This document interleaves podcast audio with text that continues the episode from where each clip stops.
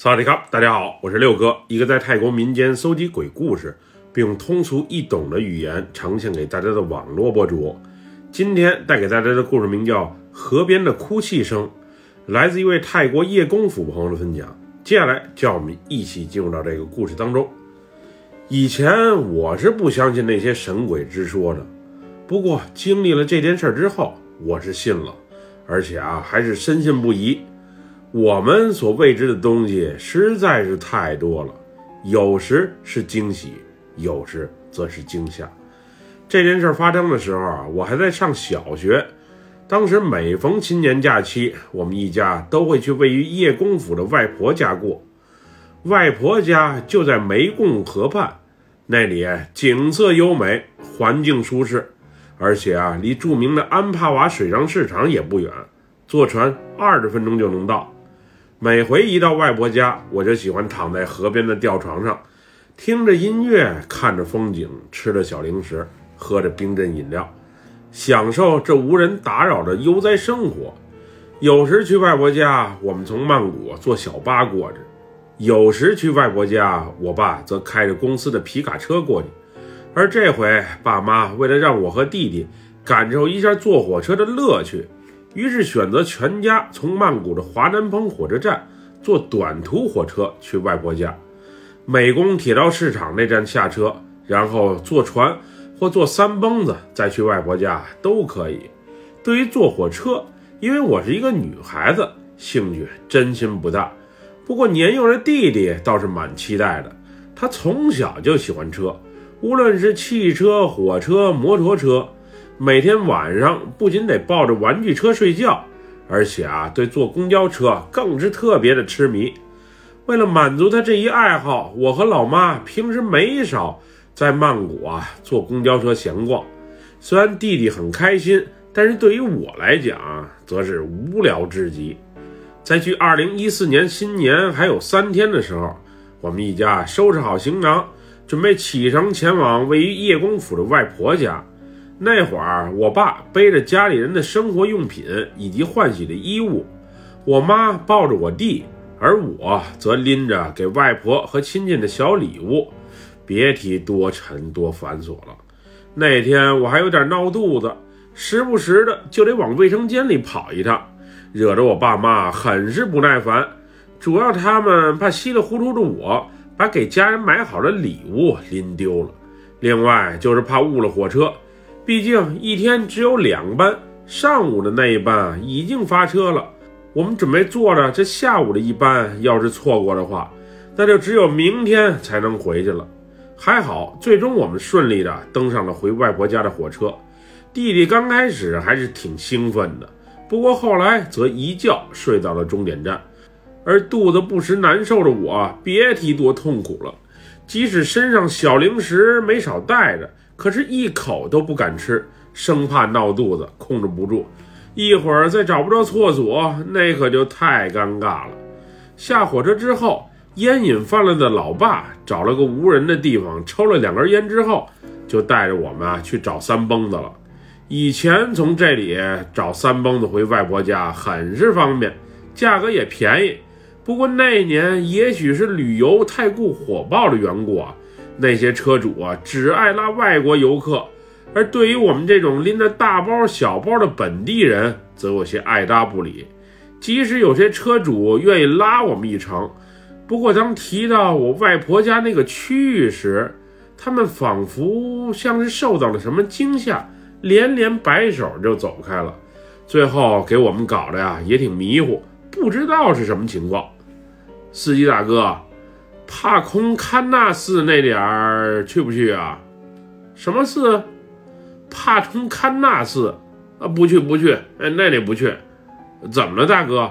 我都找好几辆车了，怎么一提那里都摇头呢？那附近闹鬼，你不知道吗？真的假的呀？这大晚上了，我们一家人啊想找辆回家的车都没有，一会儿天黑了可咋办呀？要不我给您加点钱，您就好心的拉我们一程吧。加？你能给加多少啊？一百泰铢。至少啊，这个数。这时开三蹦子的小哥冲我们诡异一笑，然后啊，伸出两个手指头，嗯，多加二百泰铢就二百泰铢吧。一会儿天黑了，没车回家更麻烦，就是他吧。来，上车。老爸自言自语地嘀咕道：“原本我们以为钱也加了，能给我们送到地方。不过刚过了河，下了桥之后，三蹦子小哥把车停在路边，就让我们下车了，说什么也不往河边的那个方向走了。最后经过一番讨价还价之后，我爸也答应了下车的请求。不过说好的加二百泰铢，最后啊只给加了一百泰铢。”毕竟也没给我们直接送到地方。那天下车之后，天儿都已经黑了。老妈带着我们沿着河边穿过寺庙，凭借儿时的记忆啊，抄了一条近路。总之，那条路本就不是条路，平时应该鲜有人走。拎着大包小包的我啊，别提多吃力了。当时在走小路的时候，我妈还偶遇了她的一个儿时好友，不过那个头发有些长。走路还挺轻的阿姨，只是冷冷地看了我们一眼，什么都没说就走开了。那会儿要不是躺在老妈怀里的弟弟猛地一下惊醒，然后莫名其妙的大哭大闹起来，也许老妈就上前和人家聊两句了。老公，刚才那人好像是我的小学同学，他怎么没认出我呢？我都认出他了。哼。你这浓妆化的，妆前妆后完全就不是一个人，我都快认不出来了，何况是他？瞧你这话说的，我这妆还不是画给你看呢，漂亮不就得了，啰嗦那么多干嘛？再漂亮啊，也是假的，不是长的，就是画的。家里那点钱啊，都让你给臭美花掉了，我都懒得多说。老爸老妈当时没聊两句啊，就吵了起来。对于这些，我都习惯了，毕竟俩人啊，大吵没有，小吵不断，我是见怪不怪了。不过不对呀，刚才那阿姨从我身边走过的时候，我怎么感觉她哪里有些不对劲呢？这时，我下意识的回头啊，又瞅了一眼，可是，在月光的映衬下，那人啊，已经不见了踪影。但是我胳膊上的鸡皮疙瘩却不自觉地冒了出来，随即我感到身上冷冷的，不是太舒服。好在老妈印象中的小路还能走通，寺庙里的那个小门啊也没上锁，还能正常通过。就这样，我们大约走了不到十五分钟，就顺利抵达了河边的外婆家。我们到家的时候，外婆不知道去哪儿了，打电话她也不接。在门口叫人啊，也没人答应。后来等了好半天，才看见外婆啊骑着小摩托顺着大路回家了。呃，你们啊从哪儿过来的呀？我还特意去大路上迎你们呢。我带他们啊顺着小路回来的，找了好几趟车都不拉我们，说什么咱们这块闹鬼。最后啊，好不容易有辆车拉我们，还给我们扔半道就跑了。您说这都是什么回事儿啊？啊，你是不知道，上个月啊，咱们这里出了一件怪事儿，一个在水上市场卖水果的女商贩失踪了，船在湄公河上被找到了，可人却不知道去哪儿了，到现在都还没找到呢。之后啊，咱这附近就总有稀奇古怪的事情发生，谁也说不清楚到底是怎么回事儿。呃，现在几点了？呃，快晚上七点了。怎么了？快快招呼孩子们进屋，一会儿可能会有怪事发生的。每晚都是如此，真是烦死人了。那天我们进屋的时候，外婆陆陆续续把准备好的美食给我们摆上了桌，青木瓜沙拉、炸鸡、烤猪脖子肉、炒时酥啥的全都有。有些是外婆自己做的，有些啊则是她从外面小摊上买的。虽然美食有些凉，但是味道还是不错的。即使当时我肚子不是太舒服，但东西啊是没少吃。毕竟屋里啊就有厕所，不像以前似的还得去院内解决。吃完饭后，我拿了瓶可乐和一些小零食，就偷偷啊溜去外婆家靠近河边的院子里啊，准备去吊床上躺会儿，顺便听听音乐，看看风景，放松一下。我这 MP3 随身听是我爸以前用的，除了电池不咋经用，其他的功能啊都还不错。那天我听着韩国组合的歌，脑子里幻想着有朝一日也能成为像他们一样的国际巨星。不过没听多会儿，耳机里啊突然传来呲啦呲啦的声音，仿佛是有电磁干扰。我先是连续插拔了几下耳机，不过还是无济于事。后来我尝试重新启动机子，可是那噪音啊依旧存在，真是奇了怪了，这到底是怎么了？刚才还好好的呢，怎么突然就坏了呢？我我我我好冤呀！我我好可怜呀！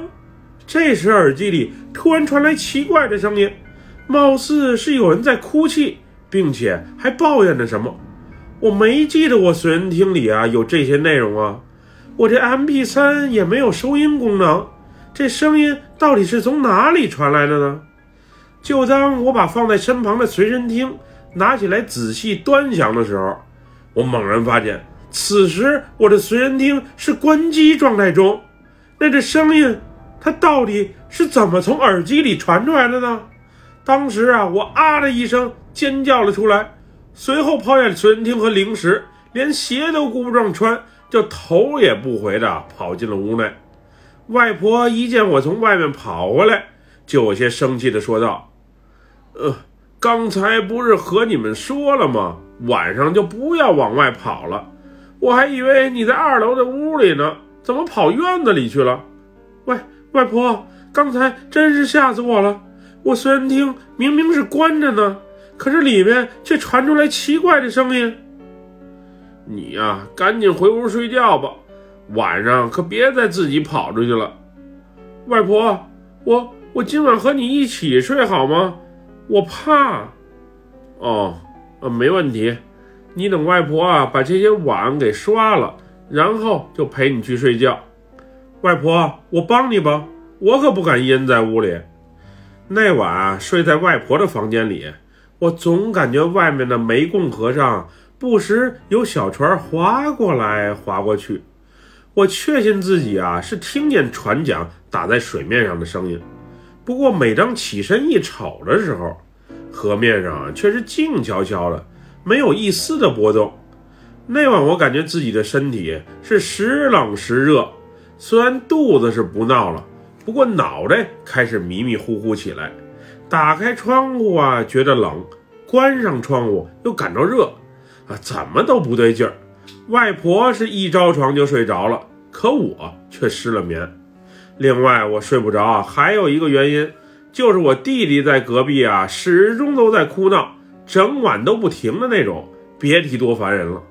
老爸不时抱怨着什么，老妈时而也回着嘴，啊，俩人啊是一点都不消停。咦？院子里好像是有个人在那里啊！外婆，外婆，你快看！我边说边跑回床边啊，把外婆给推了起来。啊，都几点了，你还不睡？赶紧躺下，躺下，快睡觉！外婆，咱这院里啊进来陌生人了，您快看呀，就在那儿呢，在那棵芒果树下。这时，外婆啊迷迷糊糊的起来。然后啊，戴上眼镜，朝院子里啊瞅了一眼。嗯哦，好像还真是有个人啊。外婆，要不要和我爸说一下啊？让他出去看看，万一是坏人来偷东西怎么办呀？嗯，先等等。嗯，我再看看。说来也怪，刚才我弟弟啊还大哭大闹着呢，此后隔壁那屋啊却陷入到一片寂静当中。外婆在窗边盯了一会儿，见一切正常，于是啊就招呼我赶紧躺回去睡觉。小妞子，你赶紧啊去睡吧。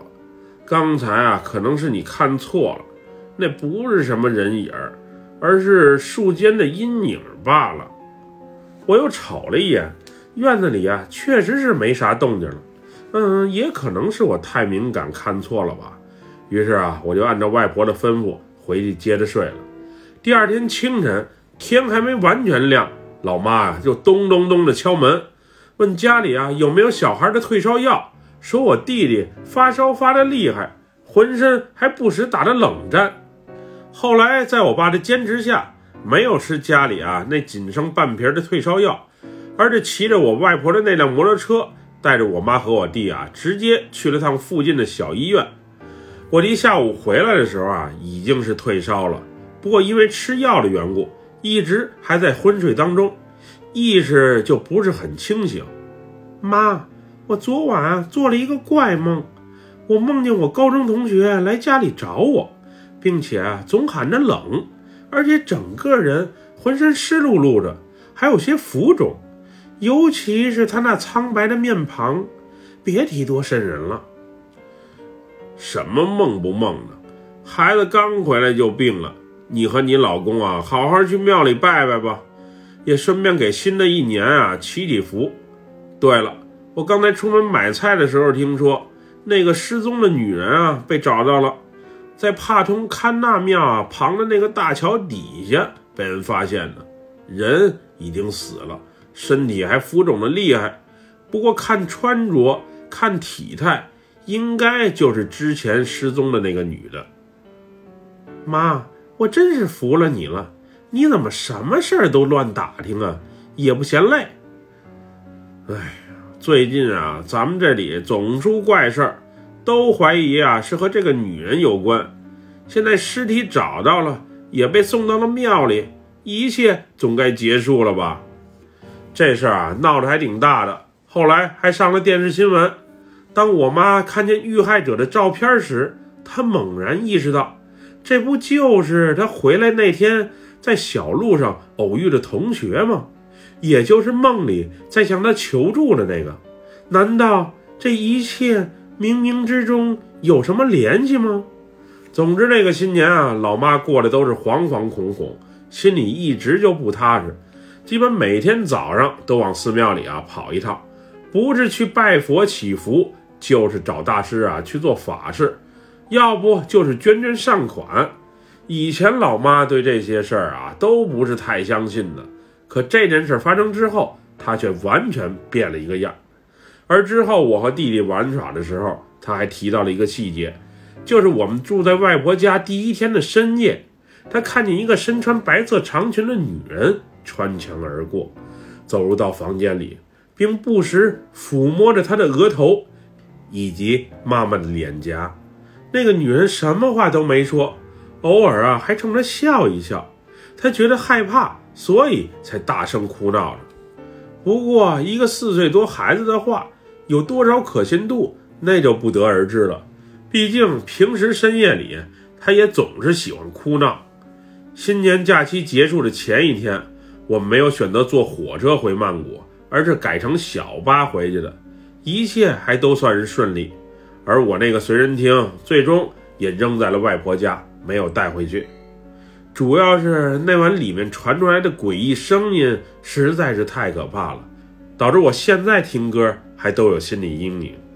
这就是我的故事，即使现在长大了，都快大学毕业了，还深深刻在我脑海中的一件事儿。至于那个女人为什么会出现在老妈身边？我总感觉老妈对这事儿啊有所隐瞒，没有全部讲出来。也许啊，她是有自己的顾虑吧。本期故事就和大家分享到这里，喜欢六哥故事的朋友，别忘了点赞和关注哟。咱们下期节目再见，我们俩拜拜，萨瓦迪卡。